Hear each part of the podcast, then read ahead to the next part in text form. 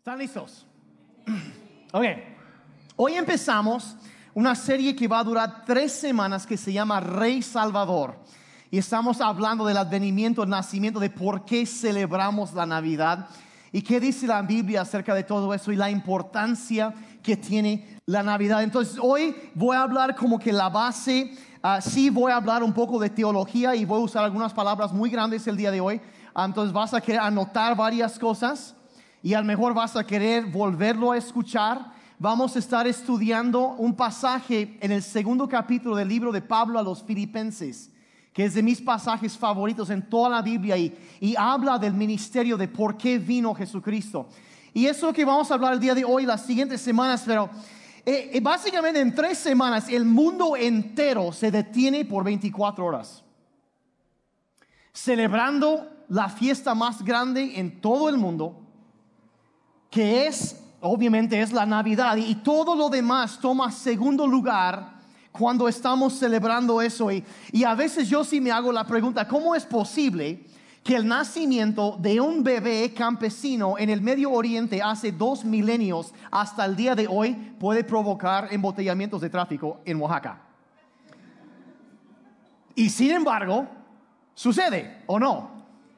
Sucede. O sea, sigue impactando, sigue haciendo algo. ¿Y qué es? ¿Qué, qué, qué, qué, tiene de especial, de importante la Navidad? ¿Qué es? Uh, por, por, qué? Pero, pero, la verdad es que si lo vemos así fríamente, la Navidad es el punto central de la historia de la humanidad. La historia misma se divide, se divide o no entre antes de Cristo y después de Cristo. La fecha del día de hoy toma fecha por el nacimiento de Jesucristo. Dios literalmente dividió la historia con este suceso. Y, a veces eh, eh, pensamos, no, pues no es para tanto, pero, pero vamos a ir a ver qué es lo que la Biblia dice acerca de Jesucristo, de su persona. Ah, y de entrada les advierto, vamos a estar viendo lo que en, ramos de, de teología conocemos como cristología el estudio de la persona y la deidad de Jesucristo, lo que vamos a ver ahorita. Y poniendo la base, y, simplemente para ver que, como digo, este pasaje yo creo que es uno de los pasajes concisos en la palabra que, que más describe de una manera tan sucinta y tan clara la, la obra y la vida de Jesucristo, para qué vino Él y el resultado de su venida también.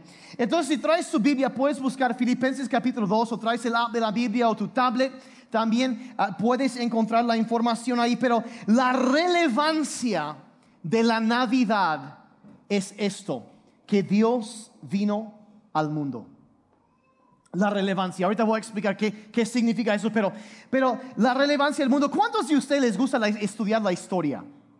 ¿Les gusta leer historias? yo, yo, yo, tengo, me, me, encanta estudiar la historia y una de mis áreas de pasión en estudio es la, de la Segunda Guerra Mundial. Y tengo, incluso tengo um, un historial fotográfico uh, de la Segunda Guerra Mundial completo de los editores de la revista Time en Estados Unidos, eh, que no lo tengo aquí en Oaxaca porque son 42 tomos y es así de libros pero de, las fotos de, toda la Segunda Guerra Mundial, estudiar todo lo que pasó y las... Uh, dicen que aquellos que no conocen la historia estarán condenados a repetir sus fracasos. Y, me, gusta mucho estudiar la historia. Y, y en todo eso ustedes conocen cómo, cómo, era que Hitler había estado avanzando en, en Europa, había capturado muchos y, y, eventualmente sacó el ejército aliado de Francia y los mandaron a, a Inglaterra y ya estaban bombardeando ya Inglaterra. Pero llegó un momento que es conocido hoy en los libros de historia como el día D. Algunos han oído, eh, ¿cuántos vieron a ver hombres vieron rescatando el soldado Ryan? Oh, sí, sí, de las, ah, ah, sí, hasta, sí, sí, eso es una buena película. La más sangrienta creo que jamás he visto, pero al mejor de las mejores. Dios me habló una vez a través de esa película, pero eso es otro tema.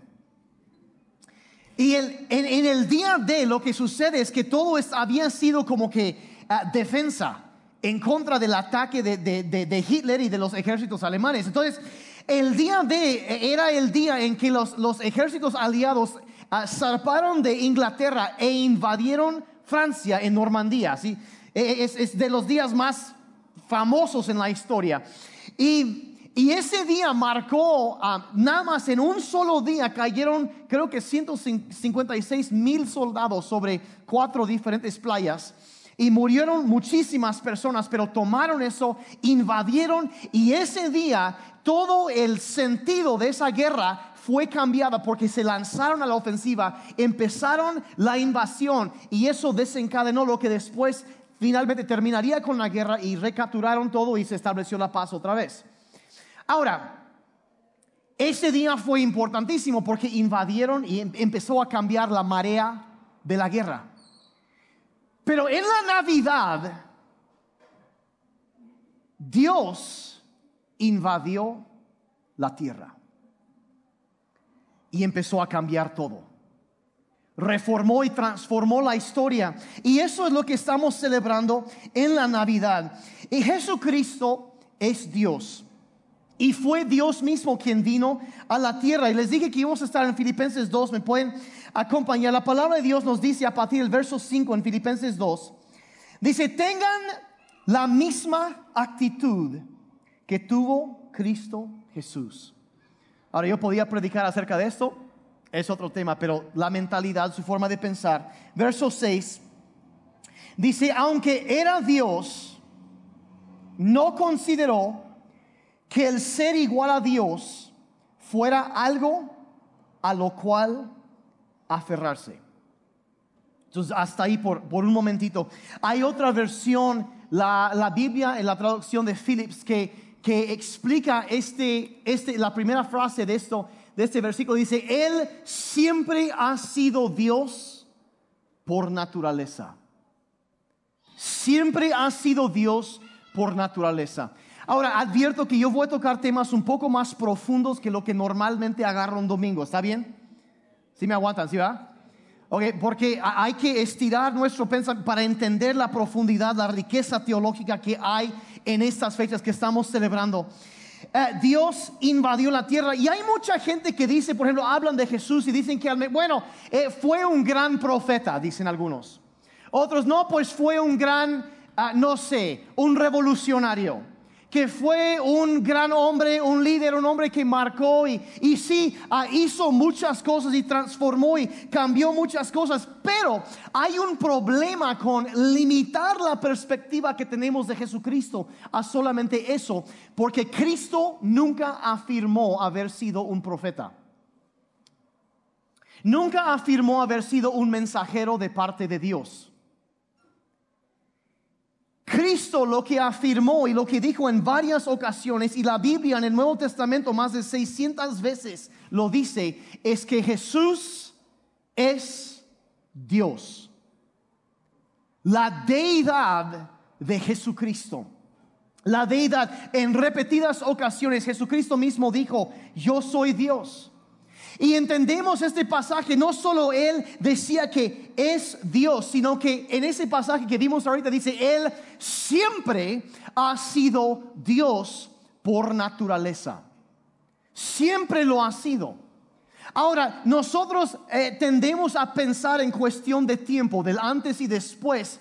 Y pero hay que entender, y lo he mencionado varias veces, entender que Dios no está en el tiempo el tiempo está en Él. Y Él puede ver y entender desde el principio hasta el final de los tiempos. Y Él existe en la eternidad fuera del tiempo. Es, dijeron los teólogos, atemporal. Él no es afectado por el tiempo. Por eso siempre es lo mismo. Él no cambia. Es inmutable, dice. Es otra de sus cualidades, características, pero Él existe y Él ve. Entonces cuando dice que Jesús siempre ha sido Dios, está refiriéndose no al lapso de tiempo aquí en la tierra, sino desde la eternidad y hasta la eternidad. Jesucristo es Dios. Vamos a profundizar en esto un poco. Eh, debemos entender, eh, porque a veces pensamos que la vida de Jesucristo empezó en el pesebre esa noche, en Belén. Pensamos que ahí empezó, pero la verdad no es no es eso, es otra cosa. E, e inició, el, Él existe desde la eternidad. Jesús dijo lo siguiente en Juan 8:58, vean lo que dice. Jesús les contestó, les aseguro que yo existo desde antes que existiera Abraham. Fíjense en cómo escoge sus palabras. No yo existía, sino yo existo, presente y continuo. Existo desde antes que existiera Abraham, un hombre que vivió 1500 años antes de él. Entonces él estaba hablando desde antes de eso, yo decía Jesucristo, no empezó a existir en el pesebre, sino que él existía. Y esto es, él existía incluso no solo antes de Abraham, existía aún antes de la misma creación. Y eso es un término que los teólogos ah, le llaman la preeminencia de Jesucristo. Todos sabemos que es una eminencia, ¿verdad? Una persona que es una eminencia en alguna cosa. Pero cuando le fijas eh, eh, eh, el prefijo pre a esa palabra, significa antes de. O sea que antes de cualquier otra eminencia está Jesucristo. La preeminencia de Jesucristo. Colosenses 1, versos 15 al 17, la Biblia dice lo siguiente, empieza a hablar y dice, Cristo es la imagen visible del Dios invisible la imagen visible del Dios invisible. ¿Cuántos se acuerdan que en un momento Jesús dijo, el que me ha visto a mí, ha visto al Padre? Y a veces es como Dios es espíritu, se nos hace difícil imaginar cómo sería. Pero Cristo vino y dice, Él es la imagen visible del Dios invisible. Si has visto a Cristo, has visto a Dios. Y, dice, Él ya existía antes de que las cosas fueran creadas y es supremo sobre toda la creación. La preeminencia otra vez existía antes y es supremo sobre toda la creación. Verso 16, porque por medio de Él Dios creó todo lo que existe en los lugares celestiales y en la tierra. En otras palabras, Él fue quien creó todo lo que existe. Y vamos a, ir entendiendo más acerca de esto. Dice, hizo las cosas que podemos ver y las que no podemos ver, tales como tronos, reinos, gobernantes y autoridades del mundo invisible entonces está hablando del ámbito del reino espiritual, de las cosas que podemos, dice, todo lo que tú puedes ver, Él lo creó, pero aparte, en el otro, eh, el otro ámbito, el ámbito espiritual, lo que tú no puedes ver, aún eso, todo Él lo creó. Estuvo antes y todo eso existe por Él. Dice, todo fue creado por medio de Él y para Él. Entonces, Él creó todo y todo existe para Él. Verso 17, Él ya existía antes de todas las cosas y mantiene unida toda la creación. Otra versión dice que es, él, mantiene el universo por la palabra de su poder.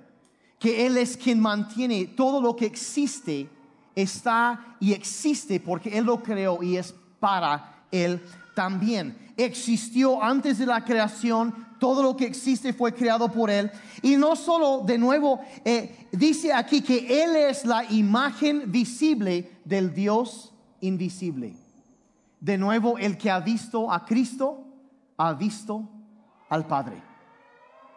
Entonces, para mucha gente es muy difícil, y aquí me incluyo, es, muy difícil imaginarnos cómo, cómo relacionarme ¿no? con, con algún, porque como Dios es espíritu y pensamos, pues ¿cómo será? ¿Una nube? ¿Y cómo será? ¿Y, cómo me relaciono con alguien, como dice la canción, que existe más allá del sol?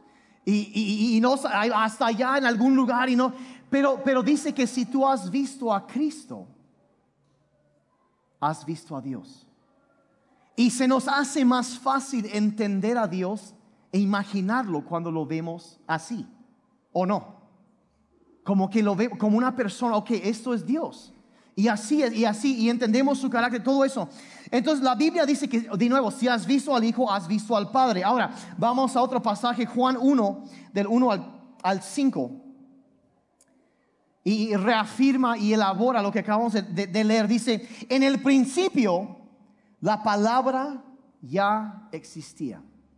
Otra versión dice el verbo ya existía, pero lo que está diciendo es hablando la palabra de Dios, o sea, es, y, se darán cuenta en las próximas semanas que hoy apenas es parte uno de esta serie, Rey Salvador, la siguiente semana vamos a ver otra parte y luego el domingo 23 también vamos a hablar de este mismo pasaje que estamos estudiando en Filipenses 2. Pero ah, eh, se darán cuenta que la Biblia usa muchos diferentes nombres para referirse a Jesús. Ah, y, cada, cada, nombre revela otra faceta de, cómo es Él y nos ayuda a entenderlo más. Y aquí dice, bueno, dice, lo llama la palabra. En el principio dice, la palabra ya existía. O sea, cuando empezó el tiempo, la palabra ya existía. O sea, ya estaba ahí el Hijo de Dios. La palabra estaba con Dios y la palabra era Dios. El que es la palabra existía en el principio con Dios. Dios creó todas las cosas por medio de Él y nada fue creado sin Él. En otras palabras, debes entender que si tú existes, fuiste creado o creada y existes por la voluntad de Dios. Por eso estás aquí en la tierra. Todo lo que existe fue creado por Él. En otras palabras, no eres un accidente. Dios te puso aquí en la tierra por una razón.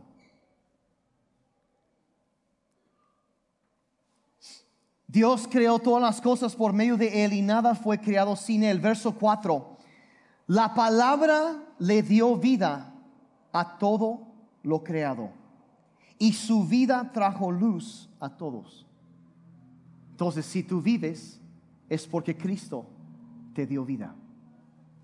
La palabra, el verbo, Dios te dio vida y por eso estás vivo o viva. Entonces no es mucho decir cuando decimos que todo se lo debemos a Él.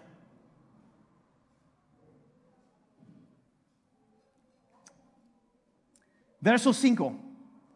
La luz brilla en la oscuridad y la oscuridad jamás podrá apagarla. Otra versión, Él es la luz que, vino al mundo. Entonces su vida para nosotros nos trae entendimiento, iluminación, nos, guía, nos dirige. Y, y, a través de Él, como dije ahorita, podemos conocer a Dios el Padre. Porque el que ha visto al Hijo, ha visto al Padre. Porque Él es la imagen visible del Dios invisible. Y una, entonces entendemos esta, la, la, eh, la importancia de entender lo que, lo que sucede en este, cuando estamos celebrando la Navidad, no es solamente, ay, no, pues, ay, pues nació No, no, no. Dios invadió el mundo. La preeminencia, el Cristo siendo, no, no, diga, ay, es que no, pues nada más era un bebé, sí, pero todo el poder de Dios estaba ahí. Y entonces eso es la relevancia de la Navidad, que Dios vino al mundo. O sea, es algo relevante para nosotros. O sea, sí es algo real y puede cambiar y, afectar nuestras vidas. Eh, la Navidad es el momento más relevante de toda la historia porque fue cuando Dios invadió la tierra. Es la primera. La segunda cosa, noten esto, es la realidad de la Navidad, es que Dios se hizo hombre. Primero Dios vino al mundo, pero Dios se hizo hombre. Dios se hizo hombre. Y esto es la verdad aún un poco más difícil de entender que lo anterior, porque dices, bueno, eh, eh, si, si, la verdad, si yo a veces me pregunto, si fueras Dios y quisieras revelarte a la raza humana, ¿te hubieras revelado como un bebé? O sea, como yo, yo eh, no lo entiendo, así que, ¿por qué? O sea, yo me imagino como que no sé, se abre el telón y, y, ahí entra y todo el mundo sabe que es Dios, ¿no?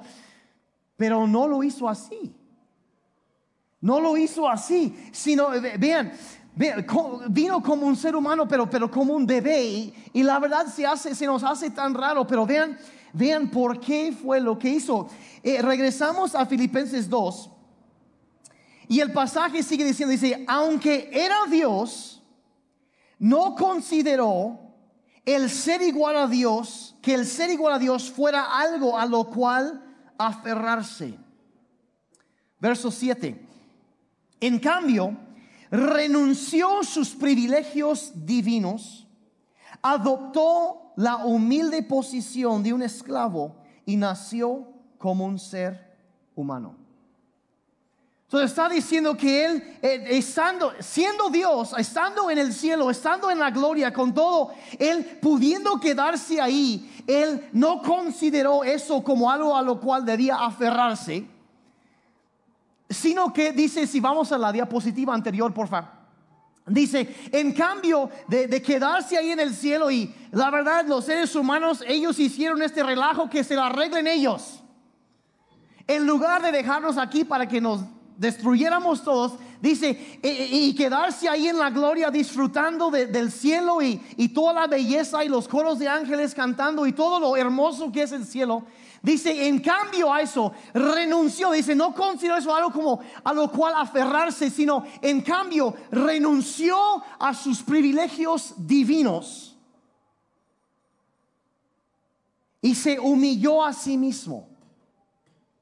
Se humilló, se hizo Ahora, yo la verdad, este, este pasaje a mí me gusta mucho y escogí usar esta versión de la Biblia que es la NTV, la nueva traducción viviente, en lugar de la Reina Valera, porque la Reina Valera traduce este pasaje, si no mal me acuerdo, dice, se despojó a sí mismo.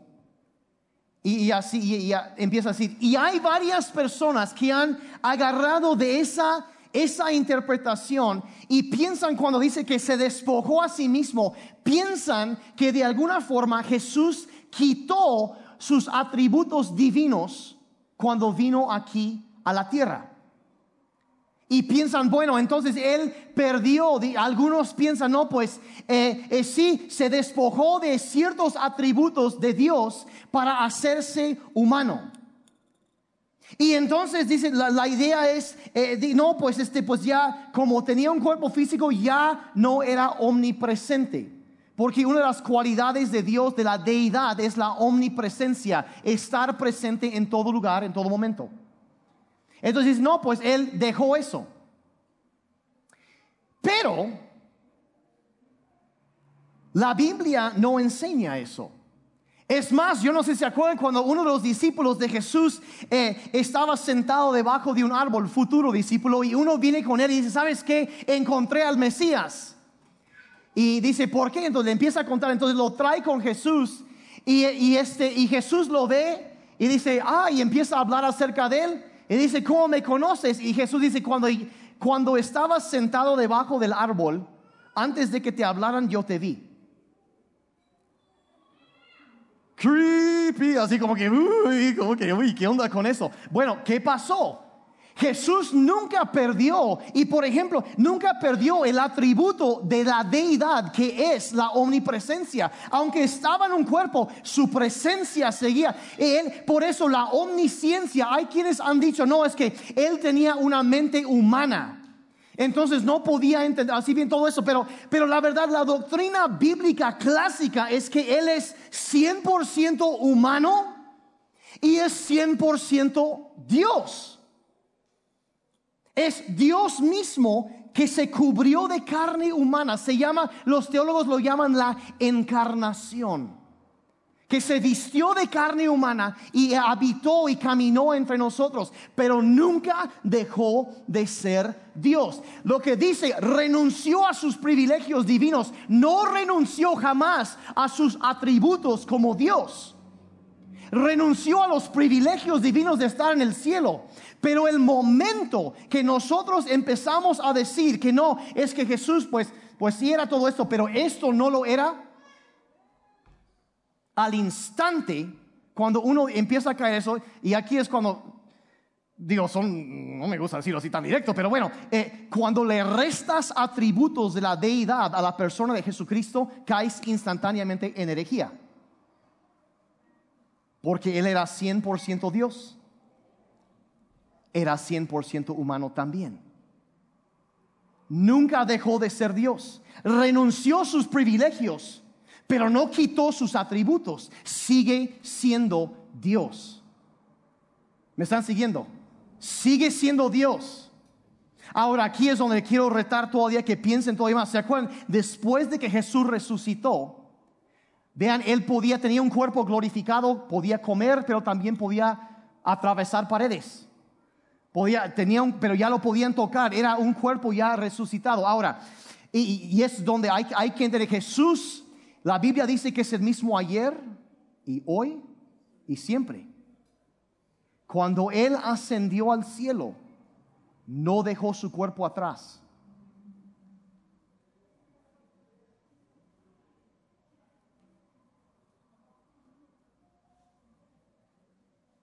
Sigue siendo 100% Dios, 100% humano, porque es el mismo siempre. Todas las cualidades, la plenitud, dice otro pasaje, de la deidad habita en él todos los atributos de Dios. Es totalmente Dios y es totalmente hombre. La encarnación. De los más grandes misterios de la teología. Y hay personas que no, es que era parte y parte y se unir. No, no, no, no, totalmente de los dos.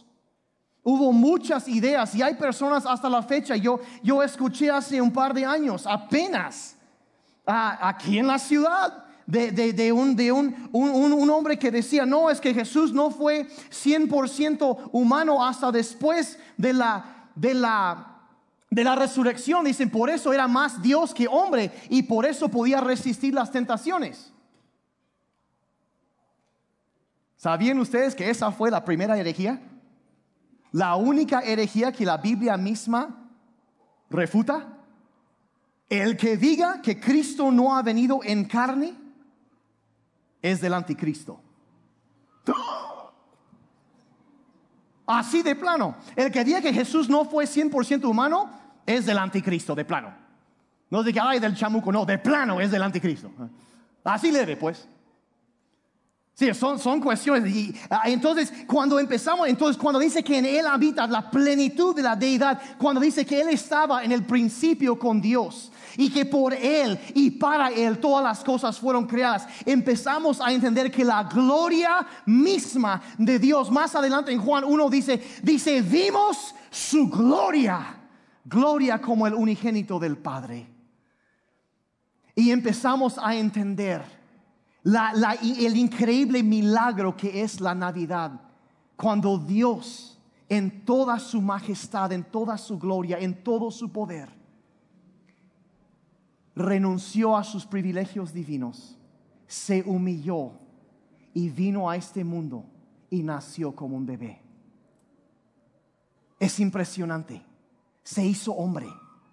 Se hizo hombre. Y eh, eh, como un ser humano dice, renunció a sus privilegios divinos, adoptó la humilde posición de un esclavo y nació como un ser humano. La Biblia amplificada lo dice así, dice, se hizo como los hombres y nació como ser humano. La realidad de la Navidad es que Jesucristo es un hombre real con piel, sangre, huesos, cabello, tal como nosotros. Fue una persona real, no fue un mito, no fue una leyenda, ah, no una fábula. Hay personas que dudan eh, de la existencia de Jesucristo. Dice, ay, solamente en la Biblia hablan de él, ¿no? así que solo como hay solo un, ese libro nada más, pues ya de ahí. Muchos no saben que hay muchos historiadores seculares contemporáneos de ese tiempo que hablaron y escribieron extensamente acerca de Jesús. Y varios de ellos incluso mencionaron la resurrección también. O sea, hay evidencia fuera de la Biblia. Es más, eh, eh, los, relatos históricos de la Biblia, lo que vienen siendo ah, los, libros, eh, los, evangelios y el libro de Hechos, nunca han sido refutados, jamás.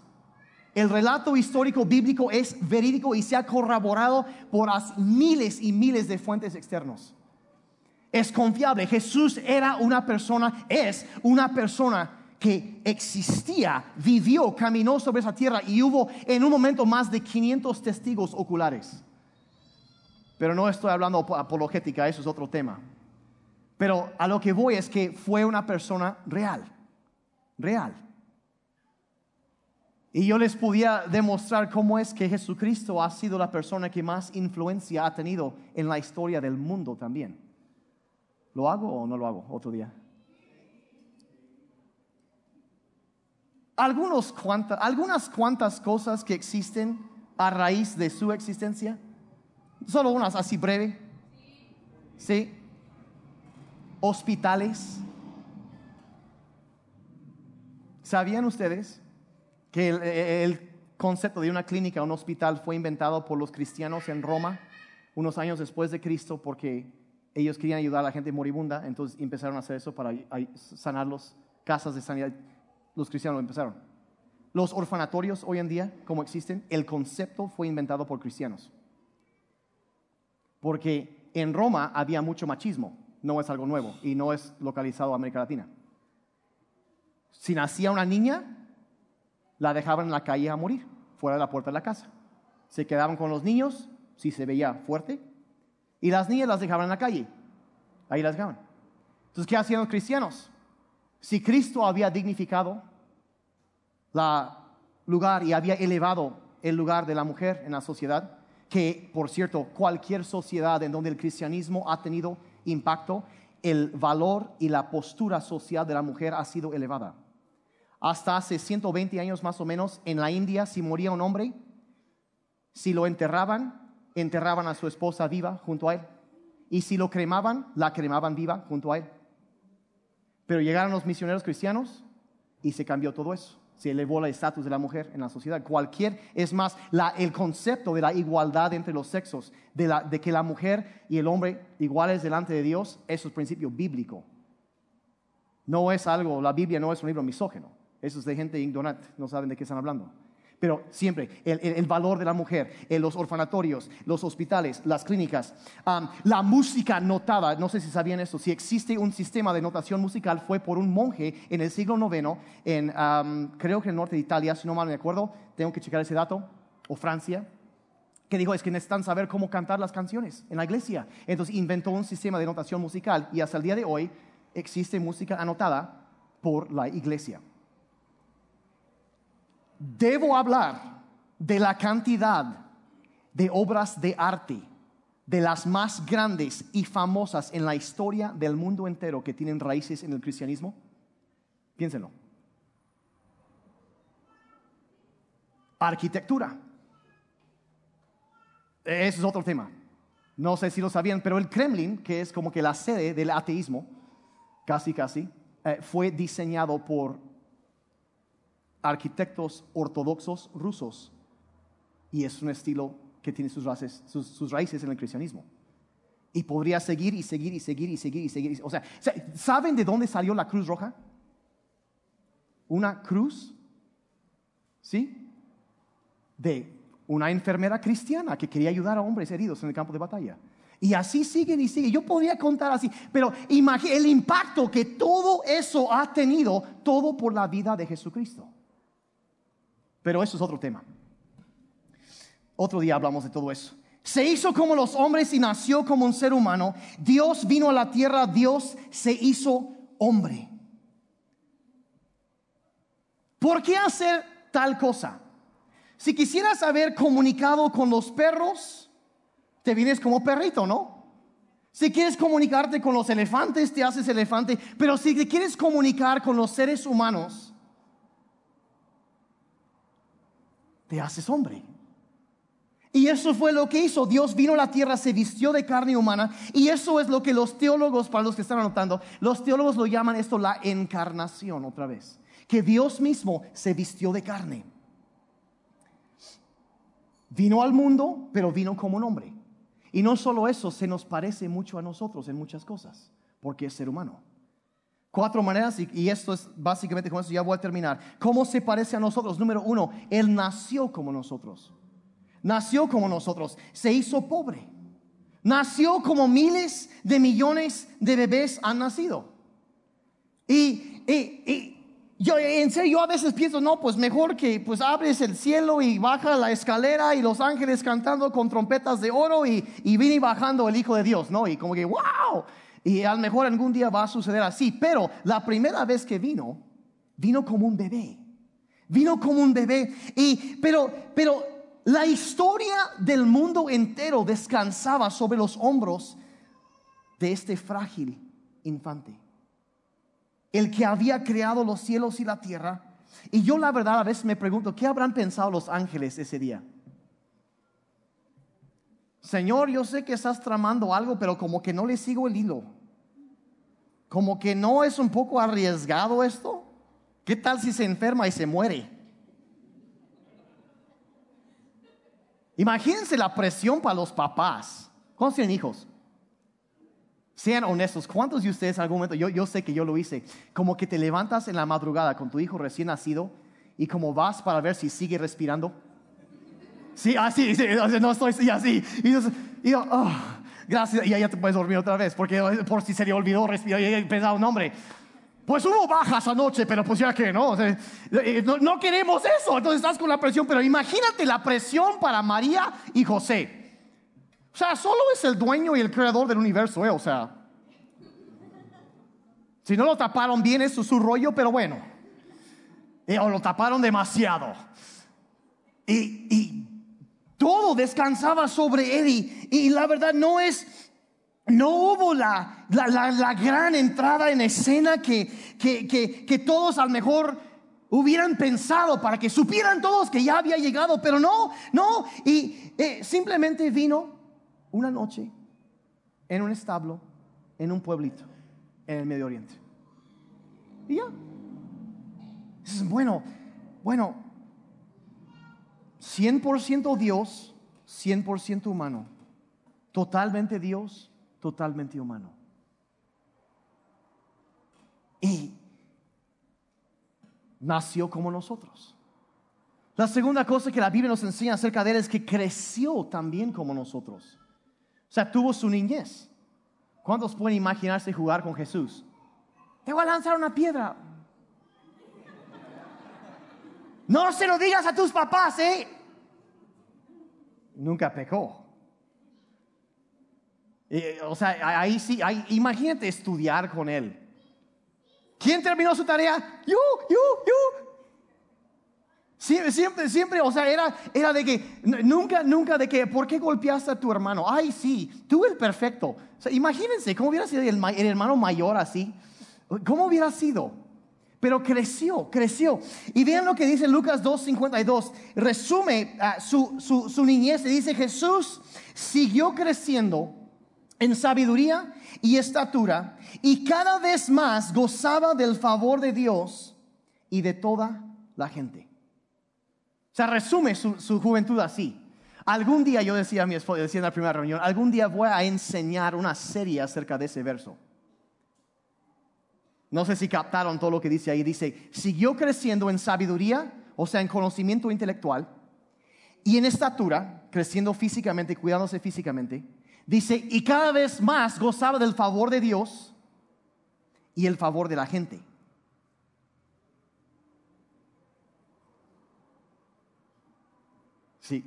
Si tú cada día aprendes algo y te cuidas, desarrollas físicamente y creces en tu relación con Dios y creces en tu relación con la gente, te irá bien en la vida. Un verso nada más. Y cuando se nos dice que Cristo es, es increíble la vida de Jesucristo. Cuando empieza a ver nada más eso, entiendes, wow, si yo hiciera eso, si lo copiara en eso, si yo aprendiera eso de él, mi vida sería transformada. ¿O no? Imagínense, o sea, cada día físicamente más fuerte, cada día más sabio, más entendido, cada día eh, mayor favor con Dios, mayor favor con la gente, siempre creciendo y mejorando. Vaya, pero eso es otro tema también. Entonces creció como nosotros. Tuvo sus momentos de desarrollo físico tal como nosotros, creció, aprendió el oficio de carpintero. Y la gente lo conocía como el carpintero de Nazaret. Y, de paso, eh, voy a sacar algo aquí que no traigo bien atorado desde hace muchos años. Ah, ¿Cuántos de ustedes no han visto esas, como los dibujos que tienen de Jesucristo y está todo así como que todo flaquito y raquítico y con el, casi con el cabello planchado y, la verdad se ve medio afeminado, ¿no? Sí. ¿O no han visto eso? O sea, y, y dices, como que, o sea, yo, eso en mi vida como que nunca ha cuadrado. Yo digo, este cuate, él fue carpintero. ¿Algún carpintero aquí? Sí. ¿O no que hacen brazo? Ahora, imagínense trabajar sin electricidad. Yo he conocido a algunos de la, de la, de, la, de la escuela antigua, vamos a decir así. Y son hombres fuertes, es un trabajo físico duro. Y en ese entonces no, ay, voy acá a la maderería, acá a la central y me compro mis tablones. No, no, no. Tú ibas, cortabas tu árbol, lo cortabas todo y así, y a, sacarle con la plana y, y así, y era, físicamente fuerte. Era, es más, era suficientemente fuerte físicamente para sacar a todos los cambistas del, templo. ¿Se acuerdan de eso? Hizo un y ¡pum! que lo saca a todos. O sea, no. No, o sea, no, que podía caminar kilómetros y kilómetros y kilómetros y se agarraba con, con los endemoniados y, y, era un hombre fuerte. No así todo como que, o no, no era, era todo un hombre. Bien machín, dirían los del norte. Todo un hombre. Y, y él creció y se desarrolló y, y, tuvo... Eh, la verdad, trabajó y hizo tantas cosas y empezamos a, conocer. Y no solo, no, entonces fue un hombre real, un carpintero, o sea, trabajó y un hombre real. La realidad de la Navidad, Jesús, Dios vino a este mundo y se hizo hombre. Nació como nosotros, creció como nosotros. Número tres, fue tentado como nosotros. Fue tentado como nosotros no solo sabe lo que es crecer y nacer, crecer, sino él, sabe lo que es ser tentado. En el libro de Hebreos, la Biblia dice esto en Hebreos 4:15. Dice, nuestro sumo sacerdote entiende nuestras debilidades. Ahora, eso de sumo sacerdote significa que había eh, en el templo en ese entonces había muchos sacerdotes, pero había un sacerdote que era el más importante de todos. Y era el que entraba y ofrecía un sacrificio para Dios a favor de toda la gente. Y la Biblia dice que cuando Él ascendió al cielo, Él ahora es nuestro sumo sacerdote que está intercediendo delante de Dios día y noche por nosotros. Pero vean lo que dice. Dice, entiende nuestras debilidades. Porque Él mismo experimentó nuestras tentaciones. Aunque bien dice, es cierto que nunca pecó. Es decir, nunca pecó, pero, pero sí conoce nuestras debilidades. Él sabe cómo se siente ser tentado. Entonces ahí está, conoce las experiencias de los seres humanos. Sabe cómo se siente cuando es, tentado en algún área, cuando eh, eh, él sabe todo eso. Nunca pecó. Y fíjense, hay una diferencia entre ser tentado y pecar. Todos somos tentados. Cristo fue tentado, pero no pecó. Entonces, ¿qué significa eso? Significa que Él entiende lo que nosotros sentimos. Cuando llega el momento y a lo mejor caí y hice algo, e hice algo malo, le hice caso a la tentación. Él cuando está ahí intercediendo a favor de nosotros delante de Dios, Él sabe cómo se siente. Entiende, dice, nuestras debilidades. Porque aunque era 100% Dios, es, también es 100% humano. Y entiende las luchas y las batallas que tenemos. ¿Me están siguiendo? Están bien serios todos. ¿Están pensando? Eso es bueno. Eso es lo que quería lograr el día de hoy. Están pensando, estirar, estirar. Entonces, nació como nosotros, creció como nosotros, fue tentado como nosotros.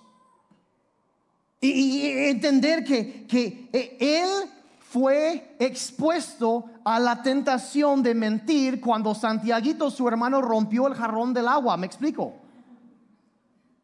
Él sabe que es ser tentado en todo. Él sabe que es luchar contra los mismos impulsos que tú y yo tenemos. Nos conoce. Nació como nosotros, creció como nosotros, fue tentado como nosotros. Y número cuatro, con eso termino. También sufrió como nosotros. Sufrió como nosotros sintió dolor y desilusión. Tuvo muchos problemas, muchos problemas. Se, se cansó en varias ocasiones. La Biblia dice que él había caminado y se cansó. Por tanto, ministerio no había tiempo para ni comer y se cansó y necesitaba, entonces físicamente se agotaba. Eh, eh, estuvo fatigado a veces cuando estaba, ¿se acuerdan cuando estaba cargando la cruz hacia el Calvario para morir? Ya no llegó, tanta pérdida de sangre, no, no pudo, estaba contando dolor, tuvieron que llamar a un hombre, Simón de Sirene, para que lo ayudara a cargar la cruz, ¿se acuerdan de eso? ¿Por qué? Porque se cansó. Sufrió. Eh, tantas cosas, el, dolor, tantas cosas, experimentó el dolor de la traición de sus amigos sabía qué era, cómo se siente que te hagan tranza en los negocios. Porque Judas no solo era traidor, también era ladrón. Y hay personas que parecen tener el espíritu de tranza, ¿verdad? Y luego agarran ciertas carreras políticas, pero bueno, eso es otro. Gente que parece estar poseído por el espíritu, el demonio de la tranza. Y, Jesús sabe que cuando te hacen tranza, en, te encargué esto y desapareció. Es que hubo gastos. Y desaparece. dices, ¿qué pasó? Él sabe que, lo, traicionaran. Él, supo que era, eh, por ejemplo, eh, eh, supo que era estar, el sentirse solo. Porque en los momentos de los momentos más difíciles de su vida, la noche antes de su muerte, está en el huerto de Getsemaní. Y, y por como era omnisciente, él sabía lo que le iba a pasar el día siguiente. Él podía ver lo que iba a estar sufriendo en la cruz o antes cuando iban a soltar. Podía ver eso. Y el nivel de estrés y la sobrecarga de adrenalina, de preocupación, llega a tal grado que los vasos sanguíneos en su frente empiezan a reventarse y suda sangre. Condición médica. Tan estresado y preocupado porque sabe qué es lo que va a experimentar. Y en ese momento de angustia, de sufrimiento, se voltea y va con sus mejores amigos y los Ay, perdón, Jesús. O sea, no les importaba. Estaba sufriendo y había nadie ahí con él. Estaba solo. Él perdió a muchos. Nos acordamos, por ejemplo, nos acordamos de, la, de, Lázaro. Cuando se con Lázaro, su amigo. Jesús se entera que murió y que Jesús lloró, experimentó dolor, pérdida, luto, lo vivió. Pero hay otra parte de su vida que a lo mejor muchos no saben y eso es, no se, no se sabe a ciencia cierta, pero una, una, vez cuando él tenía creo 12 años, sus papás lo perdieron en Jerusalén y regresan y lo encuentran ahí. 12 o 13 años de edad, pero después de ese evento, la Biblia no vuelve a mencionar a su papá. Y para esas alturas él ya tenía cuatro hermanos y mínimo dos hermanas. Eran mínimo siete en la familia. Y los teólogos generalmente consideran que, que José murió en la adolescencia de Jesús. Entonces, ese niño que era el mayor, sobre él cayó la responsabilidad de, proveer, de, de, trabajar y de proveer por las necesidades de su familia y de su mamá. Entonces, él se la dio tuvo que hacer eso. Y dicen que es por eso que cuando estaba en la cruz, se acuerdan algunos, que habla a su mamá y le habla al apóstol Juan. y le dice, Juan, he aquí tu madre y aquí, he aquí tu hijo. Y lo que le estaba haciendo es diciendo, haciéndole a Juan que se hiciera responsable económicamente de su mamá, porque Jesús cargaba con la responsabilidad de proveer económicamente por su familia, probablemente porque su papá murió cuando era niño. Era un hombre, la Biblia dice, experimentado en dolores. Sufrió mucho Sufrió muchas, muchas, muchas cosas. Entonces, él puede entender así el, el, dolor que una persona es que perdí a mi papá, perdí a mi... Él, él sabe qué es perder a un ser amado. Porque lo vivió, lo experimentó. Él sufrió como nosotros. Experimentó el rechazo. La misma familia por quien él había trabajado para proveerles, lo rechazaron y se burlaron de él. Y tuvo que salir de ahí porque la gente se ofrecía a escandalizar. ¿Qué no es el, carpintero? ¿Para qué lo escuchamos? ¿Para qué lo escuchamos? Y se burlaron de él y lo dejaron ahí plantado. Rechazo, rechazo, rechazo de su familia, de todos. Eh, él lloró, dolió. En otras palabras, Jesucristo fue humano. Vivió la vida. Porque la vida tiene esas cosas, ¿o no? Nos topamos con esas cosas. Es más, Jesús también se deprimió. En Getsemaní él estaba orando y dice la Biblia, Mateo 26, 38 dice, mi alma está muy triste hasta la muerte. La versión Dios habla hoy de este pasaje dice, Jesús se deprimió. Así de, así de plano. Entonces a veces pensamos, todo eso, él, él conocía el dolor, conocía el sufrimiento porque lo vivió. Entendía lo que es sentir todo eso y, a veces pensamos que nadie entiende lo que estamos enfrentando y nadie sabe lo que estoy sintiendo cuando estoy encerrado a solas en mi cuarto pensando en la muerte o pensando en esto o aquello. Pero en todo esto Jesús lo vivió y no solo eso lo vivió, sino lo, lo entiende, sigue consciente y conoce nuestras debilidades, conoce nuestras luchas conoce nuestro sufrimiento.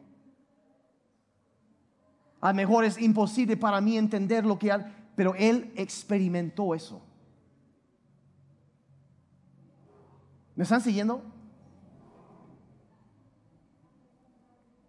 Él sabe que es sentirte solo en los momentos más difíciles. Él sí sabe cómo se siente el dolor que quizá tú ahorita estás enfrentando. Él, sí lo conoce. Conoce tus presiones, conoce tus problemas, conoce tus debilidades. Él es Dios, pero también es hombre. Y en todo eso, conociéndonos, viviendo, habiendo experimentado todo eso, a eso vino. Un gran teólogo del pasado lo resumió así, dice, el Hijo de Dios se hizo hombre para que los hijos del hombre pudiésemos ser hechos hijos de Dios. Para eso vino. Para eso vino. Y, y esa, esa es la, la realidad de la Navidad, que Dios se hizo hombre. Vino a caminar entre nosotros, a andar entre nosotros. Y terminando ya el, el a, lo mejor, como dije, se han dado cuenta que la Biblia usa diferentes nombres para referirse a Jesucristo. Y cada uno revela algo, pero hay uno que quiero terminar con eso, que es en, en Isaías 7:14. Ya vimos cómo la Biblia lo llama la palabra, lo llama el sumo sacerdote, tiene otras cosas, pero en este pasaje capta lo impactante de este acontecimiento. Dice, miren, dice, la Virgen concebirá un niño, dará a luz un hijo y lo llamarán Emanuel, que significa Dios está con nosotros. Dios está con nosotros. Dejó la gloria, todos sus privilegios divinos, se vistió de carne, vino aquí a este mundo para que nosotros pudiéramos conocerlo y ser hechos hijos de Dios. ¿Me están siguiendo? Ya terminé de predicar. Enseñar, más bien dicho.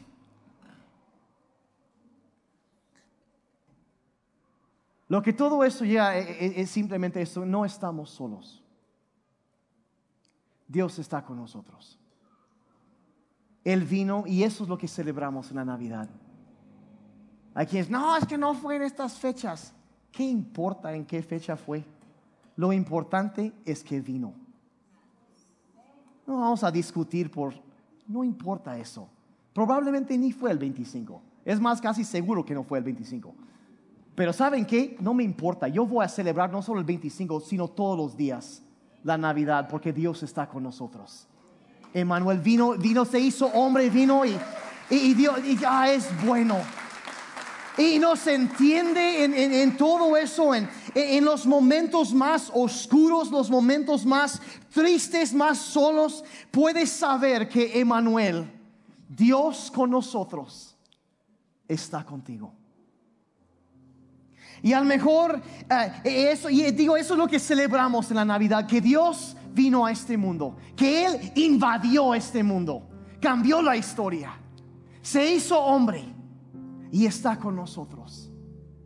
Y es, es, es maravilloso y, y, la verdad, la verdad, bueno, yo ya, ya, ya termino, no voy a seguir predicando, voy a orar, voy a orar, porque no cierren sus ojos. Padre, gracias te damos en este día. Gracias por la Navidad. Padre, que estamos empezando a celebrar ya en estas fechas. Gracias por la por la Navidad. Gracias, Señor, por extenderte hacia nosotros, la humanidad perdida, cuando no lo merecíamos. Señor, gracias por darnos a tu Hijo Jesús. Gracias. Gracias, gracias. Gracias por venir a este mundo, un mundo lleno de, tanta maldad, sin esperanza, sin paz, sin luz. Pero viniste para ofrecernos perdón, consuelo y esperanza para el futuro. Y Padre, yo oro en esta, en esta tarde por cada persona que está aquí o aquellos que están viendo esta grabación, que nos, nos acompañan en internet. Padre, yo pido por aquellos que se sienten solos Padre, aquellos que quizá por primera vez extrañan a alguien esta Navidad.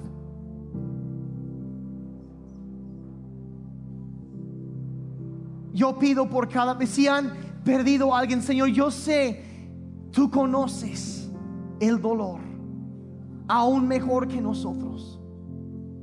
Y Padre, yo pido por cada persona Señor, que tu presencia y tu paz, Señor, inunden sus corazones.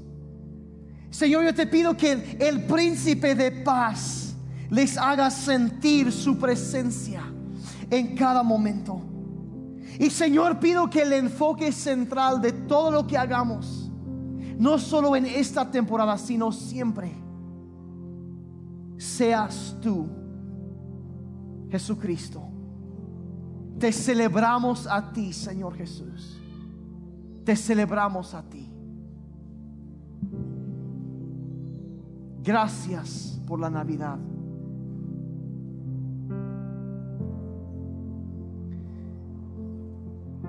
Terminando una cosa más. Cristo vino a este mundo, pero llega el momento en donde tiene que venir también a nuestras vidas. Un momento en donde sabemos que Él está, pero donde Él toca y viene para entrar y tocar nuestras vidas y transformarnos. Quiere entrar a hacer una transformación profunda en, tu vida. Borrar la culpa de los pecados del pasado y, y darte un propósito en el presente y esperanza para el futuro. De eso se trata la Navidad. Para eso vino Jesucristo. Para eso vino y quiere venir a, quitar la culpa, las cargas, todo lo que traemos arrastrando y darte libertad.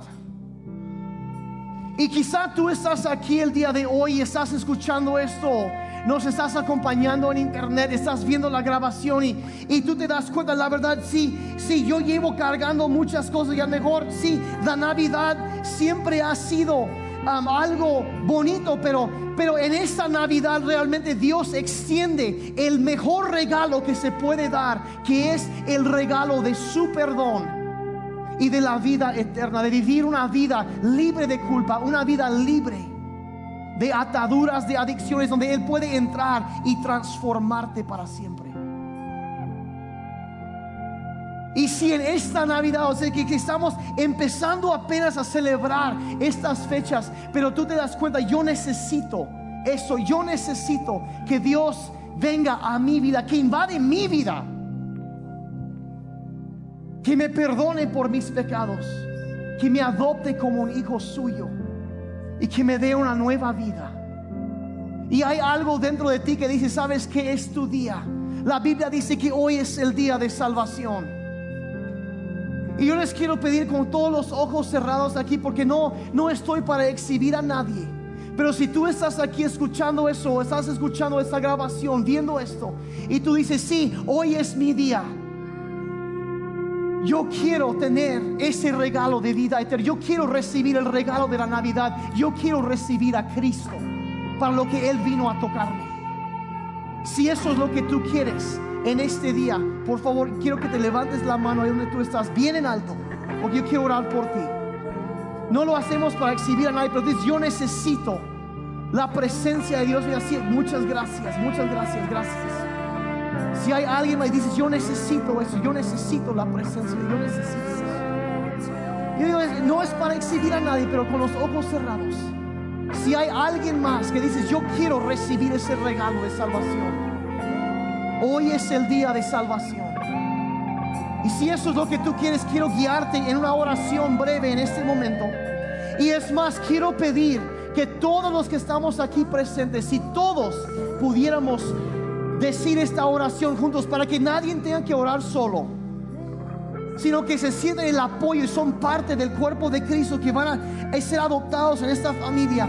Si es lo que deseas, te voy a dirigir esto y, acompáñenos todos, por favor, que no nadie tenga que orar solo. Digan conmigo, Señor Jesucristo, mi Padre celestial, gracias por la Navidad. Gracias por invadir este mundo. Gracias por venir para rescatarme. Te pido que me perdones por todos mis pecados. Cámbiame. Hazme nuevo. Jesús, sé mi Salvador, el Señor de mi vida. Lléname con tu espíritu para que pueda seguirte y vivir para ti. Mi vida no me pertenece, te la entrego a ti. Gracias por vida nueva, te entrego la mía. En el nombre de Jesús. Y todos dijeron amén, amén y amén. Den un aplauso al Señor de gracias por vida nueva. Quieren ponerse de pie, pónganse de pie y sigan alabando a Dios. Gracias, Señor. Gracias que tú eres bueno, Señor. Vamos a alabar a Dios un momentito más.